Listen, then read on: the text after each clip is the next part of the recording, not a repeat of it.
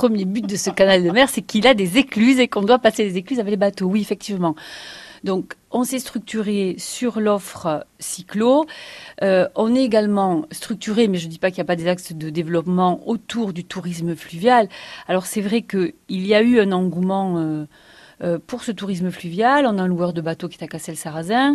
On peut louer des bateaux fin de semaine ou aussi une semaine parce qu'en fait, et on va chez nos confrères également d'autres départements, hein, parce qu'on a une jolie croisière où vous partez euh, de Cassel-Sarrazin, vous allez dans le Gers, vous descendez la rivière Baïse, vous remontez, vous allez dans le Madagenet, dans l'Haute-Garonne. Ça vous fait une petite semaine de vacances au gré de vos envies. Le but, on le sait, la destination Tarn-et-Garonne, c'est vraiment de l'itinérance douce. Euh, le but, c'est de vraiment aller au gré et au fil de ses envies, s'amarrer dans les ports, prendre les vélos que nous avons bien sûr sur le bateau, je ne lâche pas le vélo, et euh, aller visiter euh, bah, aussi le patrimoine existant, parce que le but c'est quand même d'aller donner l'envie à ces, à ces touristes de rentrer dans nos villes et villages, que ce soit à vélo ou en bateau, découvrir l'existant, faire les marchés, euh, voilà, et, découvrir vraiment tout le tourisme tarn-et-garonnais. On va revenir finalement sur le vélo, même si euh, il pourrait presque s'adapter à, à, ce qui se fait sur le bateau, le, les voyages euh, en bateau.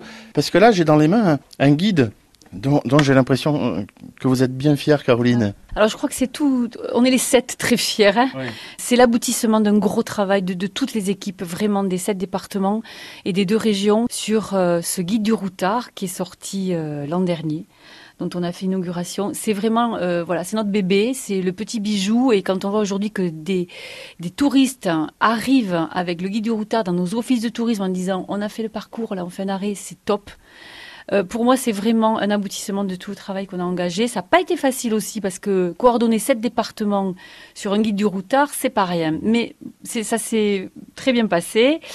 Également, on a un site internet, c'est-à-dire que les, cyclotouristes et les touristes qui préparent leur voyage euh, peuvent aller sur euh, où vous avez vraiment les distances, les hébergements. Voilà, donc le guide du routard, c'est un complément sur place à avoir vraiment euh, avec soi. Mais il y a également le site internet qui est très important. Mais même celui qui navigue, finalement, il peut l'avoir ce guide parce que du coup, on a tous les bons plans à visiter autour euh, de, des étapes qu'on peut faire en bateau, autour des ports. Exactement. C'est le guide du routard. Donc c'est le bon plan, le coup de cœur, euh, euh, la bonne adresse à découvrir, les visites insolites et inattendues des destinations. Donc vraiment, c'est il faut l'avoir en poche quand on fait ou l'itinéraire en bateau ou à vélo.